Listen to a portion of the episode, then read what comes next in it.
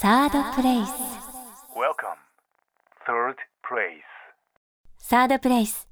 金曜日はダイアグラムと題してスペシャルエディションでお届けしています今週と来週ご登場いただくのは株式会社ヤマハミュージックジャパン音楽のまちづくりプロジェクトリーダーの佐藤正樹さんです音楽のまちづくりプロジェクト通称音まちは音楽が持っている人と人をつなげる力を使って地域の活性化や企業と社会の共有価値の創造をお手伝いするというコンセプトのもと2009年に始まりました。今回はそのリーダー佐藤さんにこれまでに音楽でどんな街づくりを行ってきたかそして音町の魅力や可能性について伺ってまいります。聞き手は番組オーガナイザーの山崎宇宙です。さて、えー、とヤマハミュージックジャパンさんでやられているこの音楽のまちづくり、えープロジェクトというのはどんなプロジェクトになるんでしょうか？はい。あのーまあ従来ですね、あのヤマハっていうのはあのピアノを作る、まあ製造業の部分、はいはいそれから音楽教室とはいいうところをあの屋台骨としてやってきております。まあはい今も実際にそうですね。はいただですね、まあ時代はどんどんこう変わってきている中で。若い人たちがですねコミュニティ作りとか、そういうところに非常に興味を持っている。あるいは僕らなんか気づきもしないようなところでですね、ソーシャルアクションとかですね、はいはい。そういうところをどんどんどんどん切り開いていく、とそこのところに僕らはやっぱりあの目線を置いてポジションを置いてですね新しい音楽の可能性というところを見つけていきたいというふうに思ってまして、まあ、音楽がもともと持っている人と人をつなげる力を使って地域の活性化とかあの企業社会のですね共有価値みたいなことを創造するお手伝いこれちょっと難しいですけど、要はコミュニティ作りというところに音楽を使っていただくというところをやっていこうと思って始めているプロジェクトです。なるほどなるほど。そうするとあれですねそのいろんな音楽が使えるというか、はい。い、ろんなところでこう使えますよね、はい。当然その地域を盛り上げるだけじゃなくて、はい。はい。非常に人の少ない場所を盛り上げていくとかって、はいそういうのを、まあ、いろんなコミュニティの中やソーシャルの中で作り上げていくみたいなそのプロセスのところをはい。非常にプロジェクトとしていろんな地域でやっている、そんなようなイメージいいいんですかね。従来は音楽どうですかっていうふうにしてきましたけども、うん。音楽は道具ですよねと。なるほど。道具として音楽を使ってくれませんかというふうに最近は言っているプロジェクトですね。で、まあ、通称これ音町ということで、どんどん広まってるようですけれども一体まあ経緯としてはなんかなんかきっかけがあったんですか？会社としてこのプロジェクトをやろうという。はい、今地方創生と言ってますけども、はい。その前にふるさと創生というふうに言ったような時代がありましたよね。はいはい。たくさんホールが作られて、はい。まあその中にまあコンテンツを入れる入れないというようなこともあの我々あのお話を頂戴たくさんしました。あの立派な建物を作っても中身がないとなかなか難しいよねという議論はたくさん皆さんしてきたところと思うんですけども我々その地域にホールがあるんだったらばそこは地域の人たちがどんどん使うべきだろうとうん。いうところが発想のスタートになってます、そういう気づきをたくさんさせていただいて勉強させていただいた中で、地域の皆さんがどんどん音楽で楽しんでいくとうん。いうところをそのホールを使ってそれはもしかしたらホールで聞くだけじゃなくてお父さんお母さんがホールで発表するところをおじいちゃんおばあちゃんが見る子供たちが見るというところの方にまた違う感動があるなというところが発想のスタートになってます。スタートが本当に音楽を楽しむとか、ね。自分でも音楽をやるし人の音楽をやるし。でプロの音楽だけを聴くのが音楽じゃないよっていうことでもあったりそうです。そういうことなんですよね。で新しい音楽の価値観をいろんな人たちと共有しましょうっていうのがこのプロジェクト。まさにそうです。うん。で多分そこでプロの皆さんっていうのは従来音楽一方的にこう伝えるだけじゃなくて、そういう人たちをなんでしょうねあの養成していくっていうか、そのバンドを養成する力もプロのミュージシャンの皆さんってありますよね。とそういうところでも活躍していただける可能性があるし、地方にそうやってオーケストラビッグバンドみたいなのがどんどんできてくると、ミュージシャンの皆さんが一人来てもビッグバンドを後ろにしてアンサンブルができるとそのミュージシャンの皆さんはその地域でまたファンができるというようなサイクルもできてくるなというふうに思ってますね。うん。なるほど、はい。なるほど。でこのプロジェクトの、まあ、リーダーである佐藤さんはこの音町の中でどんな役割をされてるんですか、そうですね。あの、まあ、長年この仕事をやりながら、ある意味会社を説得しながら、この説得しながら。こういう取り組みはこれから大事ですよということをトップに理解をしてもらいながらというところが一つの役割としてありますね。なるほど。うちのメンバーみんながそれぞれの地域で活躍して仕事をちゃんとやっていくためにですね、まず会社の中を調整するっていうのも一つあります。なるほど。はい、まあね、うん、山ミュージックさんとしてのこうね音楽を広めるということに関して、あれですね、まあこのプロジェクトは非常に価値のあるものになるよというのを佐藤さんがこう社内を説得してもらったわけですか。社内会社のグループも含めてですね、えー、時にあいつが言ってることは眉唾だと言われながら、ね、言われながら。なるほどなるほど。あの会社の中に今一つ今も説得しているところはありますね、はいはい、でも評価はいかがなんですか今会社の評価というのは、はい、あの社外からのですね評価も高まってくる中で会社の中でもやっぱり本質的にはやっぱりみんな分かってるんですこの点のことがすごく大事だというふうに分かってますんでこれは10年先絶対に大事なビジネスになるというふうに理解をしてくれるトップも含めて、えー、応援してくれるようになりました。なるほど、はい、でもすごいあれですね。本当にこう何年やられてるんですか？ちなみに。あのですね、まあ、ちょっと音町という名前を使い始めてから2008年ぐらいから、えー、なんですけれども、その前今お話したものものの音町の名前になる前ということでいうと、うん、えー、もう随分長いことになりますね。あの私の上司だった先輩たちが作ってきたものもありまして、うん、まあそういうものも我々引き継ぎながら、うん、あの進めてます。2000年ぐらいからやってるというふうに言ってもいいとは思うんですけどそうですか。じゃあもう15年、はい、16年に始め、なるんですね、はい、じゃあね。でその中でこう生まれたなんか事例みたいなものってなんか具体的に教えていただいてもいいですか、はい、自治体からのご相談っていうのもたくさんありますが、うん、やっぱりこの助走期間の中では企業さんからの事例というのが、あの大きくあるなというふうに思ってます。例えばその街づくりという切り口の中で言えば JR さんの水戸のステーション開発、うん、駅ビルですね、うん、えー、この中にそこに根ざすコミュニティバンドを作るといったようなもの、これは女性だけのバンドなんですけども。女性だけのバンド、はい、えー、を作るというと、うん、3年契約させていただいて、ビジネスとしてもさせていただきながら地域のリソースに、えー、を作っていくということもお手伝いをしていると。いうことで進めている例などはありますね。ですか。はい、へこれはあれですね。また女性だけのバンドっていうのはまた変わったスタイルですけれども、ねはい、なんか意味があったんですか？それは。今地方都市の駅っていうのはどうしても自動車の社会ですから、人がなかなかそこにこうなんですよね。こう定着しないって言いますか、うん、まあ、通過点になってしまうというような課題もおありになって、うん、やっぱりこう商業ビルですからそこには高校生も、えー、そのお父さんあのお母様たちもみんないるんですけども、うん、自分たちの場所っていう意識がなかったというふうに聞きました、その会社の社長さんから。とそこに帰属するという意識という意味では女性たちでまず集まって、うん、女性たちのバンドをそこに、うん、えー、作ると、うん、いうこと JR さんもその場所を提供するリソースを提供するとい。うことで、はいはい、えー、まあ、社会貢献という軸も含めて展開をしたとい。うふうになりますね。なるほど、はい、あれですね。じゃあもういろんな可能性があるんだけれどもまずあれですか自治体とか企業との取り組みっていうのが一番先に来るんですか、そうですね。あのこれやっぱりコミュニティを作っていくという作業なので、はい、コミュニティを作ってそこに価値を見出すのはやっぱり自治体がまずありますよね。はい。はい、それから企業もその企業がサポートする形でコミュニティを作ると、そのコミュニティそのものは、あの企業もコミットしていけるとい。うことで、やっぱりその社会的な価値を作っていくというところこれ目に見えないのでしんどいんですけども。その1年2年3年というふうにその作っていくと、うん、そのこのコミュニティ持ってるあるいはコンソーシアム持ってるということが、その社会にとってすごくインパクトを持ち始めると。うん、でそこに参加している皆さんも音楽で参加するので、楽しく参加する。ということだと思うんですね。よくあのマンションができるとマンションの中に協同組合ができて、はい、お掃除しましょうということで、はい、まあ、教員会みたいなのを作られますけども、お掃除するだけではやっぱり大事なんですけどその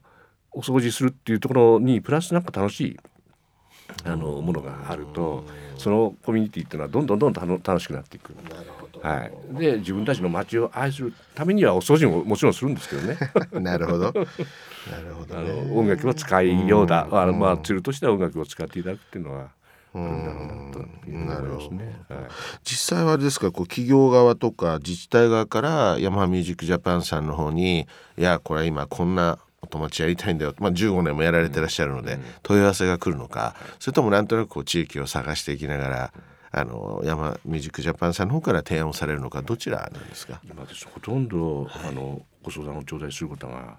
中あ心そうですか、はい、うへちのメンバーも、はいみんなが営業っていう形であの、はい。持ってやってますけども、出かけていってあのプレゼンテーションするというよりもお越しいただいてご相談いただいて、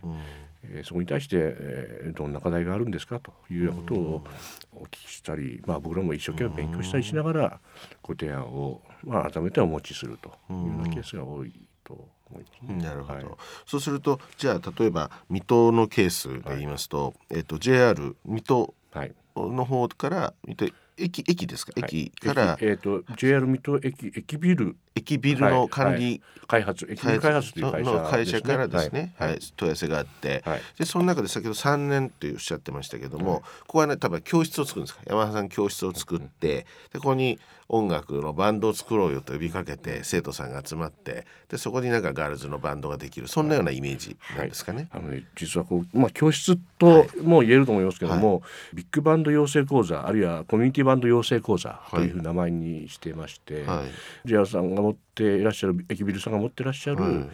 えー場所をはい。使わせていただいて、はい。そこにゼロからあのビッグバンドを作っていくということなんですね。でまあ中には久しぶりでやるという方もいれば憧れていたサックスをやりたいという方もあれば、うん。ピアノをずっとやってきたのでピアノで参加したいという方もいらっしゃったりして、まあ、それぞれスキルがいろいろなんですけども、1年目ぐらいはまだまだよちよち歩きのところありますけども、3年目ぐらいになるとものすごい上手になるんですね。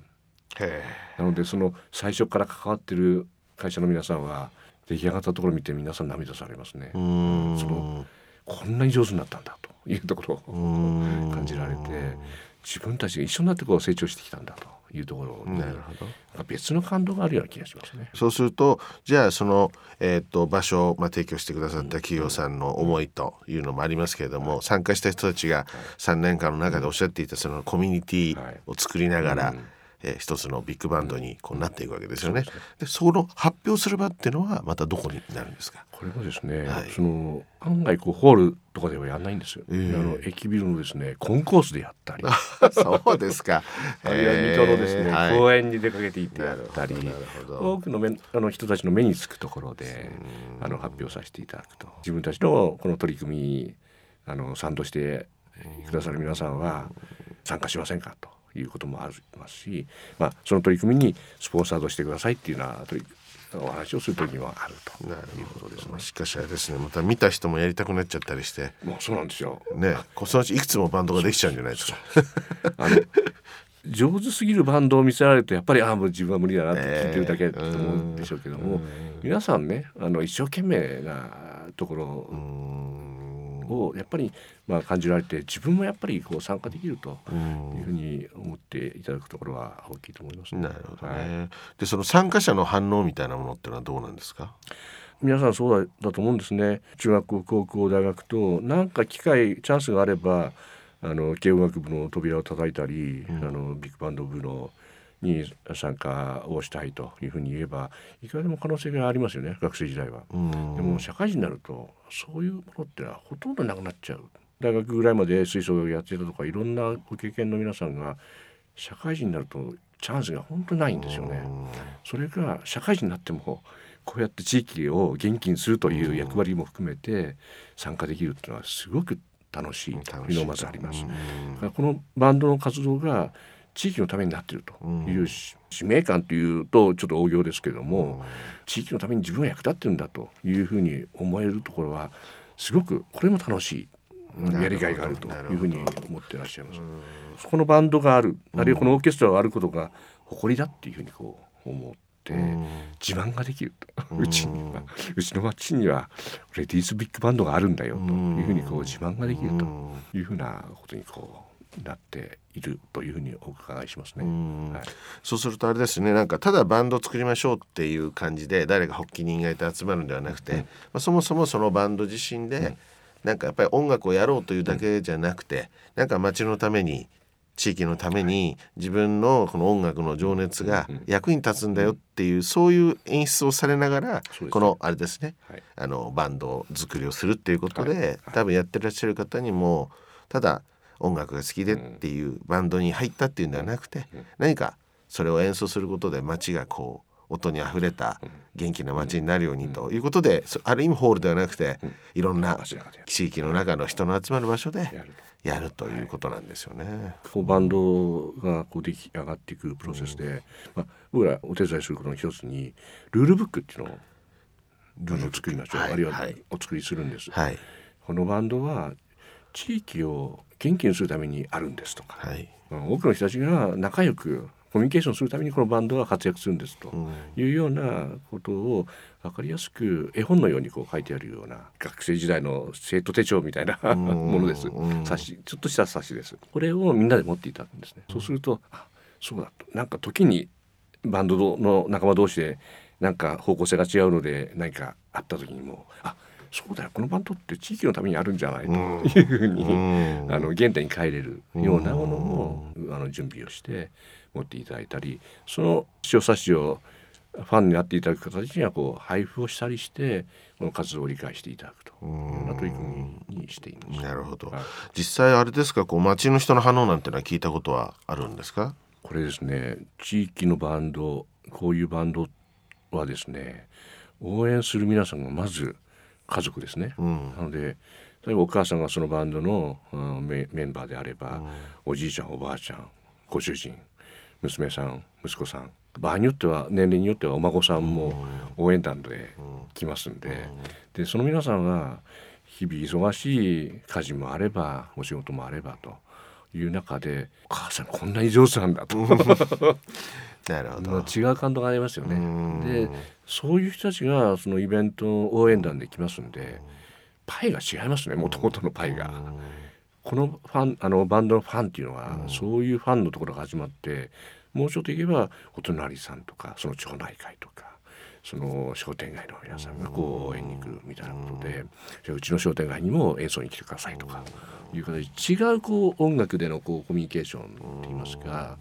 あのネットワークがどんどんこう広がっていくと。もうリアルな生演奏のネットワークがその地域の中にどんどんこう広がっていくと。いうことうちにはあのバンドがあるんだよっていうふうにやっぱり周辺の皆さんも思ってらっしゃると。いうことがありますね。地方行くとまあその太鼓であったりとかね、はい。踊りであったりとかっていろいろそのまあある意味コミュニティの中に入っているものがありますけどもこのバンドというかその音楽でもまた違ったねジャンルを作りながらはい。なんかやるってのは本当にいいあれですよね効果が出そうですね。これ日本って分毛率が低いあの先進諸国の中でも特にやっぱり分毛率が低いという側面がありますけど同様に小学校で縦笛吹いたりハーモニカやったり、まあ、鍵盤ハーモニカピアニカをやったりということでかなりの人たちが楽譜を読めるドレミファソラシドぐらいは十分に読める。この音楽的なリテラシーの高さっていう意味で言うと日本すごく図抜けていると思うんですよ。うん。でこういう人たちがリソースとして、あえて言えばアセットとして地域にもうゴロゴロしているわけなんですよ。これを使わない手はない街づくりの中でですね、音楽が鳴った瞬間にみんながわってこう集まってくるというこのあの仕組みって言いますか現象をやっ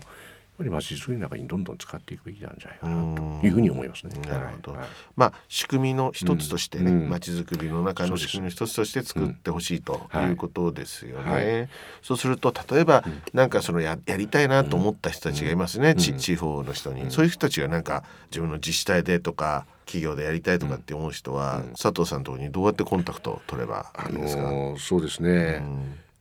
あの僕らですねこういうあの